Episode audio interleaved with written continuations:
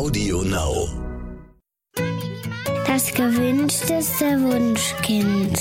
Der Podcast.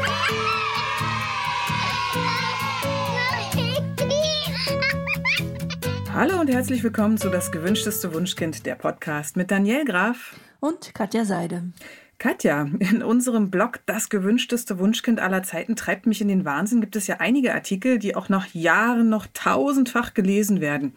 Einer der am meisten gelesenen ist der Beitrag Gehfrei und Türhopser sind gefährlich. Ich habe gedacht, wir machen heute einfach mal eine Folge darüber, denn Heutzutage sind immer noch ganz, ganz viele dieser fürchterlichen Lauflernwagen, die man auch Gehfrei oder Babywalker nennt, in den Kinderzimmern verbreitet. Also gemeint sind diese Gerätschaften, die so eine Art Sitz und mehrere Räder haben und in die das Baby dann reingesetzt wird und die dann quasi mit dem Kind bzw. das Kind alleine durch die Gegend rollen kann. Ähm, der Inhaber eines Babymarktes hat mir mal erzählt, dass vor allem Großeltern diese Gerätschaften total gerne für ihre Enkelkinder kaufen. Ja, aber auch äh, viele Eltern handeln äh, in gutem Glauben und, und kaufen ihren Kindern diese Lauflerngeräte, weil sie halt denken, dass Gehfreis die motorische Entwicklung unterstützen. Und also ich kann das total verstehen. Also ähm, dass Kinder endlich laufen können, das ist ja für die allermeisten Eltern irgendwie schon ein erstrebenswertes Entwicklungsziel. Ja, total. Also schließlich äh, trägt man ja die Kinder, keine Ahnung, ein Jahr, man trägt hin und her. Und äh, da ist jetzt der Gedanke, dass es endlich auch mal alleine läuft, natürlich sehr verlockend. Ähm, also fragen sich einige, warum man den Prozess nicht spielerisch unterstützen kann und das vielleicht ein kleines bisschen beschleunigen sollte, könnte. Genau, und die Hersteller bewerben diese Lauflerngeräte, die man ähm, im Handel findet, ja auch mit Aussagen wie, um das Laufen richtig zu beherrschen, ist ein Lauflernwagen eine gute Starthilfe oder spielerisch laufen lernen mit Spaß zum Erfolg. Und sie versuchen damit natürlich, sich den Wunsch ähm, der Eltern zunutze zu machen, nur das Beste für ihr Kind zu wollen und bieten dann als äh, vermeintliche Unterstützung des Laufenlernens diese klobigen Plastikgestelle an. Und manchmal ist dann auch noch allerlei blinkendes und lärmendes Beiwerk dabei, was ja, die Babys natürlich natürlich total fasziniert. Ne? Mhm. Und ähm, die Kinder stoßen sich dann mit den Füßen ab und können mit ein bisschen Geschick relativ frei durch die Wohnung fahren und ähm, ja, im Fall von Türhopsern, ähm, die eben in dem Rahmen, im Rahmen befestigt werden, ähm, dann eben auf und ab hüpfen. Okay, lass uns aber noch mal kurz unterscheiden. Also wir reden jetzt ähm, äh, am Anfang unseres Podcasts vor allen Dingen über die Gehfreis oder auch Babywalkers werden die genannt. Du hast gerade Lauflernwagen gesagt. Ähm, das kommt, da kommen wir später noch mal zu. Ähm, die sind auch nicht so super, aber jetzt geht es erstmal um diese Gehfreis. Und um es ganz klar zu sagen, also es ist ein Märchen, dass diese Geräte das Laufen lernen unterstützen. Ähm, die motorische Entwicklung von Kindern ist super ähm, komplex und verläuft ja auch bei jedem Kind nach einem ganz speziellen inneren Bauplan. Also der ist genetisch festgelegt und der ist einfach nicht beeinflussbar. Und jetzt auf so einen Entwicklungsprozess Einfluss zu nehmen, das kann sich tatsächlich sogar schädigend auswirken, weil eben in diesen hochkomplexen, über Jahrtausende von der Natur perfektionierten Prozess eingegriffen wird. Kinder müssen gar nicht laufen lernen, also ebenso wenig, ähm, wie sie lernen müssen, sich zu drehen oder zu sitzen oder zu krabbeln oder zu sprechen. Ähm, die tun es einfach, nämlich dann, wenn sie soweit sind. Und dieser Zeitpunkt kann bei Kindern, die motorisch nicht eingeschränkt sind, durch gezielte Förderung nicht vorverlegt werden. Lass uns mal kurz erklären, warum das so ist. Ja, im ersten Lebenshalbjahr, also in den ersten sechs Monaten, verfügen Babys über sogenannte Greifreflexe, die sind angeboren. Ähm, das kann man gut beobachten, wenn man einfach mal mit dem, mit dem Finger über die Hand oder die Fußsohlen streicht. Ähm, dann ziehen die sich automatisch zusammen und krümmen sich. Und dieser Reflex ist ein Überbleibsel der Evolution und der diente ursprünglich mal dazu, dass ähm, Babys sich möglichst effektiv am Fell der Mutter festklammern können. Das heißt, sobald irgendetwas die Hand- oder Fußinnenflächen berührt hat, krampfen die sich zusammen und hingen quasi an der Mama im Fell fest. Der Fußgreifreflex, der verschwindet nach und nach, genau dann, wenn das Kind laufen lernt und seine äh, Füße immer mehr belastet. Denn wenn man natürlich ähm, laufen will, ist so ein Reflex total hinderlich, weil wenn jedes Mal der Fuß auf dem Boden aufgesetzt wird und sich dann zusammenkrümmt, dann wird das schwierig mit dem Laufen. Ne? Genau, und da liegt ja auch ähm, das Problem mit diesen Gehfreis. Also die werden ja üblicherweise von Kindern ähm, verwendet, beziehungsweise die Kinder werden da reingesetzt, äh, die noch nicht laufen können. Und ähm, bei ihnen ist dieser Fußgreifreflex in aller Regel noch vorhanden. Das heißt, berühren die Füße im Türhopser, die gibt's ja auch noch. Das sind die Dinger, die man ähm, in, die, in die Tür klemmt und wo die Kinder drin sitzen und ähm, sich abstoßen und dann wirklich tatsächlich Spaß drin haben und hoch und runter hopsen. Also in Türhopsern oder eben in Gehfreis berühren die Füße den Boden. Und dann kann es dazu kommen, dass die sich eben noch unwillkürlich zusammenkrümmen, weil sie eben diesen Reflex noch haben. Und dann ähm, werden die Füßchen nicht mit dem gesamten Körpergewicht belastet, weil der Körper ja ja, keine Ahnung, irgendwie schwebt. Ne? Man kann ganz oft beobachten, dass die Kinder in diesen Gerätschaften nur auf den Zehenspitzen stehen oder ähm, sogar eben diese Füße noch komplett zusammenkrümmen. Und ähm, dem Gehirn wird dann in dieser Position irgendwie signalisiert, ja, schau, ich stehe, so geht das. Und das kann passieren, also es muss nicht, aber es kann passieren, ähm, dass der Körper die Fußhaltung dann später beibehält, weil eben das, das Gehirn Stehen mit diesen spitzen Füßen verknüpft hat. Und das kann dann unter Umständen auch zu wirklich recht schwierig korrigierbaren Fehlstellungen des Fußes führen. Ne? Also nur als Beispiel genannt sei der Spitzfuß. Ähm, da verkürzt sich dann unter Umständen sogar die Wadenmuskulatur. Ähm, und das wirkt sich auch langfristig auf die Gangart aus, ähm, wenn das Kind nicht im Gehfrei sitzt. Die äh, Kinder haben dann beim, ich sag mal in Anführungsstrichen, richtigen Laufen lernen auch wirklich Schwierigkeiten mit dem Abrollen des Fußes und verharren ganz, ganz lange Zeit im Zehenspitzengang. Untersuchungen haben übrigens gezeigt, dass ein signifikanter Zusammenhang zwischen einem Zehngang und der Verwendung von Lauflerngeräten besteht. Mhm. Also es ist tatsächlich so, ne? Gehfreis und Türhopser, die unterstützen nicht nur das Laufenlernen nicht, sondern sie behindern es sogar, weil sie eben ähm, wichtige Entwicklungsschritte negativ beeinflussen. Zum Beispiel, und ich glaube, das kann man sich gut vorstellen, die, die Gleichgewichtsentwicklung. Diese Gleichgewichtsentwicklung ist fürs Stehen und fürs Laufen lernen ja wahnsinnig wichtig. Also vor dem Laufen lernen Kinder zum Beispiel üblicherweise zuerst das Stehen. Und bei den meisten Kindern dauert dieser Prozess recht lange. Also die ziehen sich halt unermüdlich äh, immer wieder in den Stand und versuchen sich auszubalancieren, halt lassen, lassen kurz los, halten sich dann wieder fest. Also sie spüren, dass sie wackelig sind. Wenn sie loslassen, müssen sie ihr Gleichgewicht bewahren und ähm, so trainieren sie eben diese komplette Muskulatur dabei. Und wenn die, die kleinen Beinchen ermüden, dann fällt das Kind einfach um. Und beim nächsten Mal kann es dann aber schon ein paar Sekunden länger stehen. Die meisten Kinder fallen, keine Ahnung, hunderte Male um, bevor sie irgendwann sicher stehen können.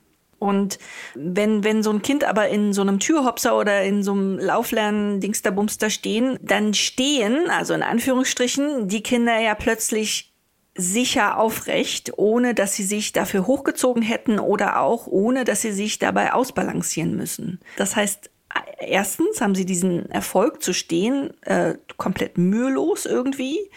Und das kann dann dazu führen, dass wenn sie, wenn sie nicht in diesen Gehfrei stehen, dass das dass sie halt frustriert sind oder, oder aufhören, es zu probieren, weil eben ähm, das ohne die Hilfe eben nur mühsam oder gar nicht klappt. Und Kinder, die aber, die nicht in diesen Gehfreis stehen, die sind äh, intrinsisch motiviert und erfreuen sich halt an den, an den kleinsten Fortschritten. Mhm.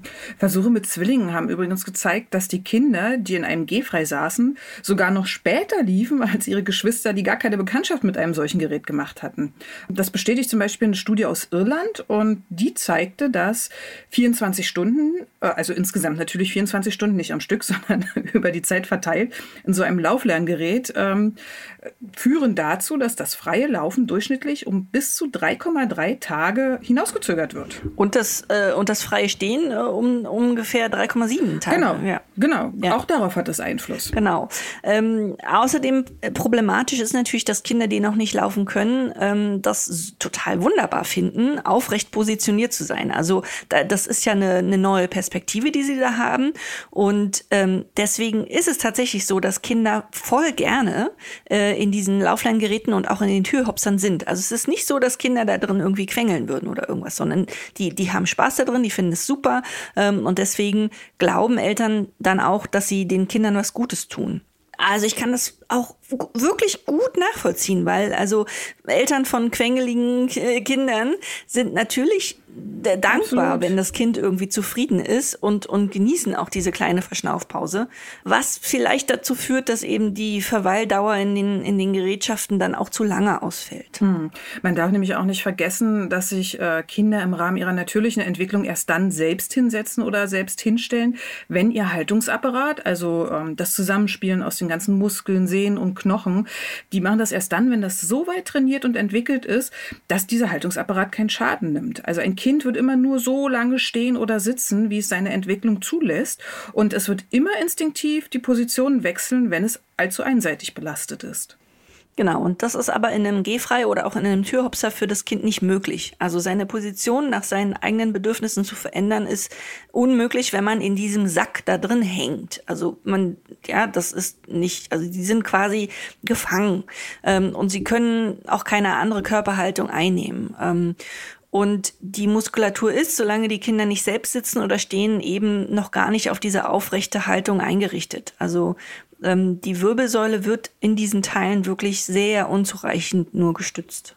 Und dazu kommt ja auch noch, dass die Kinder so einen wahnsinnig großen Spaß haben. Du hast es ja eben schon gesagt, wenn sie mit dem Gehfrei umherfahren oder an der Tür hopsen, ähm, dann sind die durchaus bereit, diese eigentlich recht unangenehme Haltung auch klaglos über wirklich längere Zeit in Kauf zu nehmen. Und ähm, die wenigsten Kinder quengeln tatsächlich, wenn sich eigentlich die Muskulatur schon ganz äh, ja, überlastet anfühlt. Genau. Und ähm, ähm das kann halt dazu führen, dass, dass das Kind eine entlastende, aber für die Entwicklung des Halteapparates ungünstige Haltung einnimmt äh, in, in diesen Teilen. Und im schlimmsten Teil wirkt sich ähm, die physiologisch ungünstige Haltung dann auf die Hüfte aus, was ähm, zu dauerhaften Fehlbildungen, also zum Beispiel Verschiebungen führen kann.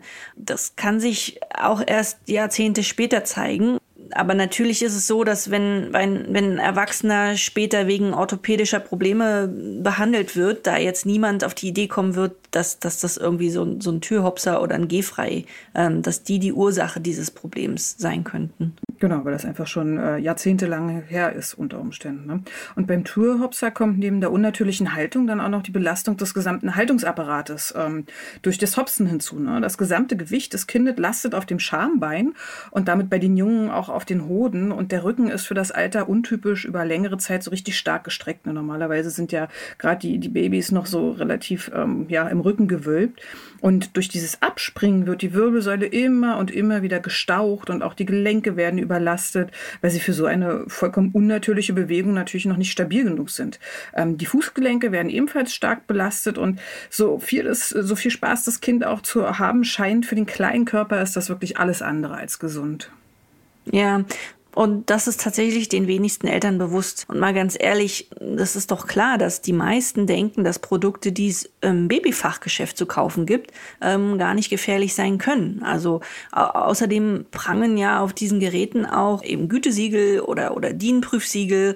Ähm, es gibt sogar eine europäische Norm, die die äh, Anforderungen an die Sicherheit von Lauflernhilfen enthält. Also es ist wirklich kein Wunder, dass sich Eltern in falscher Sicherheit wiegen. Genau, diese EU-Norm beispielsweise sieht als größtes Problem, dass der G-frei umkippen könnte und ähm, gibt vor, dass der möglichst kippsicher konstruiert ist. Aber die Gefahren lauern völlig woanders. Als diesen nicht völlig, also dieses Umkippen ist ja schon ein Problem, aber äh, äh es gibt auch. Ja, auch, auch. also, als, als damals diese EU-Norm herausgegeben wurde, gab es sogar eine Pressemitteilung und in der hieß es, Lauflernhilfen sind zudem kein Gerät zum Laufen lernen und die Benutzung über längere Zeit Zeit kann das normale Laufen lernen des Kindes beeinträchtigen. Und was eben viele ebenfalls nicht wissen, ähm, Lauflernhilfen sind tatsächlich das größte Unfallrisiko im ersten Lebensjahr. Also pro Jahr gibt es laut des Berufsverbandes der Kinder- und Jugendärzte in Deutschland etwa 6000 behandlungsdürftige Unfälle damit. Also am häufigsten verletzen sich Kinder im Alter zwischen 7 und 14 Monaten. Die meisten in dem Monat, bevor sie frei laufen können. Und eine australische Studie zeigte, dass etwa jedes dritte Kind im Laufe der Benutzung eines Babywalkers ähm, zu Schaden kommt. Ja, Wahnsinn. Und besonders gefährlich sind natürlich Treppen, denn etwa 83 Prozent der Gehfreiunfälle sind Treppenstürze. Und in 82 Prozent dieser Unfälle kommt es dann zu schweren Schädel-Hirntraumata und in 11 Prozent der Unfälle sogar zu einer Schädelfraktur. Und dadurch, dass das Kind im Gehfrei fixiert ist, schlägt es ja zwangsläufig mehrfach mit dem Kopf auf die Stufen, wenn es da runterfällt. Ne? Oh. Ohne das Lauflerngerät würde sich vielleicht irgendwie abrollen und der Kopf wäre deutlich besser ja, geschützt. Ja. Aber so, ähm, ja, gnadenlos knallt oh, es auf die Stufen. Das ist wirklich krass, äh, das äh, zu hören. Das, äh, oh Gott, also das möchte ich, eigentlich wollte ich das jetzt nicht hören, Daniel, Dankeschön. ähm, oh, aber es ist halt wirklich gefährlich. Ja, ne? ich weiß, ich mhm. weiß. Äh, gut, dass wir also in meiner Wohnung zumindest keine Treppen haben. Ähm, ja. Aber auch auf der Ebene können ja diese Geräte um umfallen. Ähm, die Kinder erreichten tatsächlich ohne weiteres bis zu 10 km/h in den Babywalkern. Ähm, da gibt's äh, auch viele Filme irgendwie auf YouTube oder TikTok. Und wenn Kinder in diesem Tempo eben an Schränke oder Tische oder andere Ecken stoßen, dann, dann drohen da auch Verletzungen. Also und auch dieses ständige Anstoßen, da wird ja auch die Wirbelsäule besonderen Belastungen ausgesetzt. Mhm. Gefahren lauern außerdem bei Türschwellen und wenn auf dem Boden Gegenstände ähm, rumliegen, zum Beispiel das Kind kann die auch selber dahin werfen, äh, kann man natürlich drüber stolpern und umfallen. Ne? Und in Gärten ist es auch schon zu Ertrinkungsunfällen gekommen, weil die Kinder mit den Walker stürzen und sich festgegurtet dann nicht aus der gefährlichen Lage befreien können und wirklich ähm, in sehr, sehr flachen Gewässern ertrinken. Okay, hoffentlich, wirklich, hoffentlich kaufen die Leute nie wieder diese Teile. Die sind ja sowas von krass, ja. Okay. Ja. Ah, ähm, es ist aber auch so, dass diese Bewegungsfreiheit im G-Frei tatsächlich auch Gefahren birgt. Also normalerweise haben Kinder nur einen ihrer Entwicklung angemessenen Bewegungsradius. Also das Neugeborene kann sich zum Beispiel überhaupt nicht bewegen und kann sich dadurch auch nicht aus eigener Kraft in Gefahr begeben. Ein Krabbelkind ist in seiner Tätigkeit auf eine bestimmte Höhe beschränkt ähm, und dadurch, dass das Kind im Lauf ähm, in diesem Walker vermeintlich fixiert ist, unterschätzen manche Eltern eben die Erreichbarkeit auch von Unfallquellen. Also plötzlich kommen die Kinder an Kabel, sie können Dinge herunterziehen, sie können heiße Tassen auf dem Tisch oder äh, runterziehen oder sie können ähm, Schubladen öffnen, in denen sich Geräte befinden oder sie können Schubladen zuschieben und ihre eigenen Hände sind da drin. Ähm, genau, das ist auch noch schwierig. Genau. Und aus diesen Gründen ist der Verkauf von Lauflerngeräten in Skandinavien und Kanada übrigens bereits verboten. Also die Dinger gibt es da einfach gar nicht zu kaufen. Und auch in Deutschland gibt es Forderungen der Ärzteschaft, ein Verkaufsverbot auszusprechen. Und auch die Stiftung Warentest rät schon seit 1997, das muss man sich mal auf der Zunge zergehen lassen, muss jetzt natürlich spontan rechnen, aber sehr, sehr lange vom Kauf dieser Geräte komplett ab. Ähm, und beim Türhopser, muss man auch noch mal darauf finden, besteht noch zusätzlich die, die, Gefahr, dass der sich vom Türrahmen löst und das Kind, wenn es etwas älter und mobiler ist, sich so weit beugt, dass es dann herausfällt oder sich sogar mit diesen Seilengurten dann stranguliert. Also alles in allem spricht also absolut alles gegen Babywalker und Türhopser. Katja, sind denn Lauflernhilfen, also diese kleinen Wägelchen, du hast es vorhin schon erwähnt, die die Kinder durch die Gegend schieben können, eine bessere Alternative? Ja, also jetzt sprechen wir genau über diese Lauflernwagen, die ähm, tatsächlich gerne gekauft werden. Ähm, die sind ein kleines bisschen besser, sie sind nicht ganz so dramatisch schlecht wie ähm, die Gehfreis und die Türhopser. Und zwar deshalb, weil die Kinder ja hier selbst entscheiden können, wie lange sie sie nutzen, also wie lange sie damit laufen. Also es ist eine natürliche Abrollbewegung der Füße möglich. Das Problem ist, dass viele dieser Teile keine Bremse haben oder also dass, dass, dass sie sehr schnell sozusagen äh, vorwärts rollen und die Kinder dann beim Laufen so eine äh, etwas unnatürliche, leicht nach vorn gebeugte ha Laufhaltung annehmen. Ähm, das ist natürlich erstmal ungünstig für die Muskulatur. Und ja, es ist so, dass Kinder, also ich würde sie jetzt nicht ganz so verteufeln wie, äh, wie die Gehfreis und die, und die Tür, Türhopser. Tatsächlich hatten meine eigenen Kinder auch ähm, Lauflernwagen, ähm, die allerdings an den, an den Rädern äh, eine, eine Bremse hatten. Also die konnte man einstellen, wie stark ähm, der Widerstand sein sollte beim Laufen. Und ich habe das relativ stark eingestellt. Und man sieht auch ganz häufig Kinder, die keine Lauflernwagen haben, die dann sich aber in der Wohnung eine Kiste suchen und die halt vor sich her schieben oder einen Stuhl und den halt vor sich her schieben.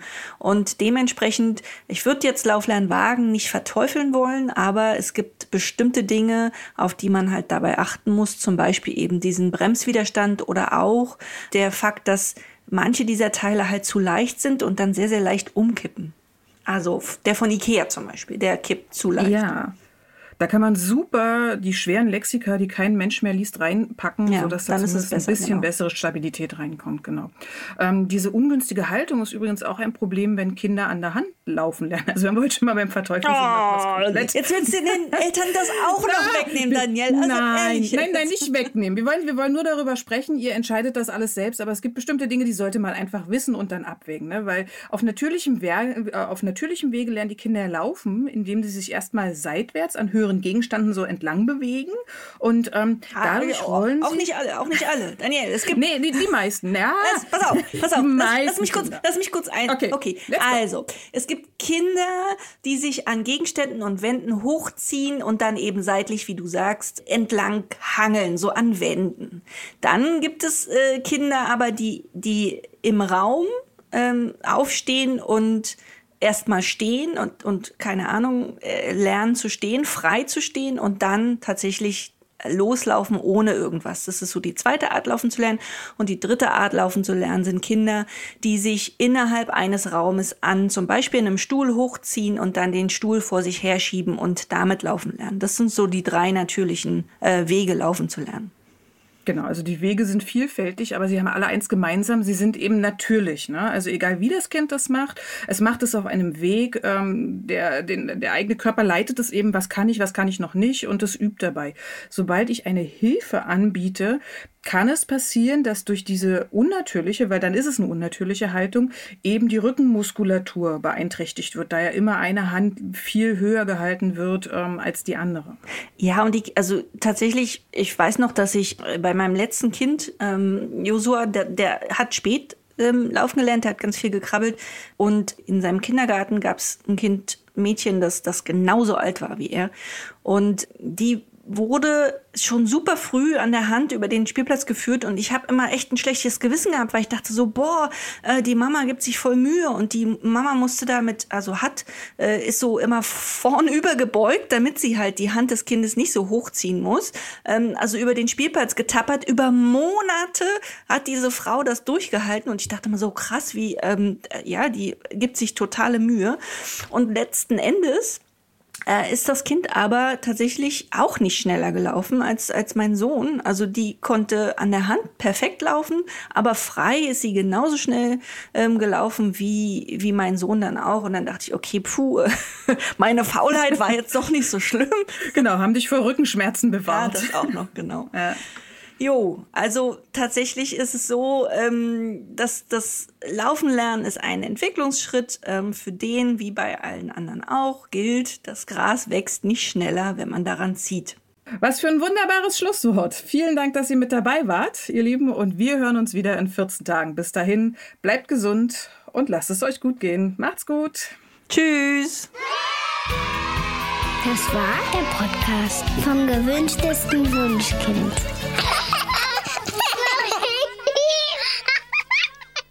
Und damit ihr die Zeit bis zur nächsten Podcast-Folge von Das gewünschteste Wunschkind überbrücken könnt, haben wir noch einen Podcast-Tipp für euch. Dafür lassen wir den Podcaster selbst zu Wort kommen.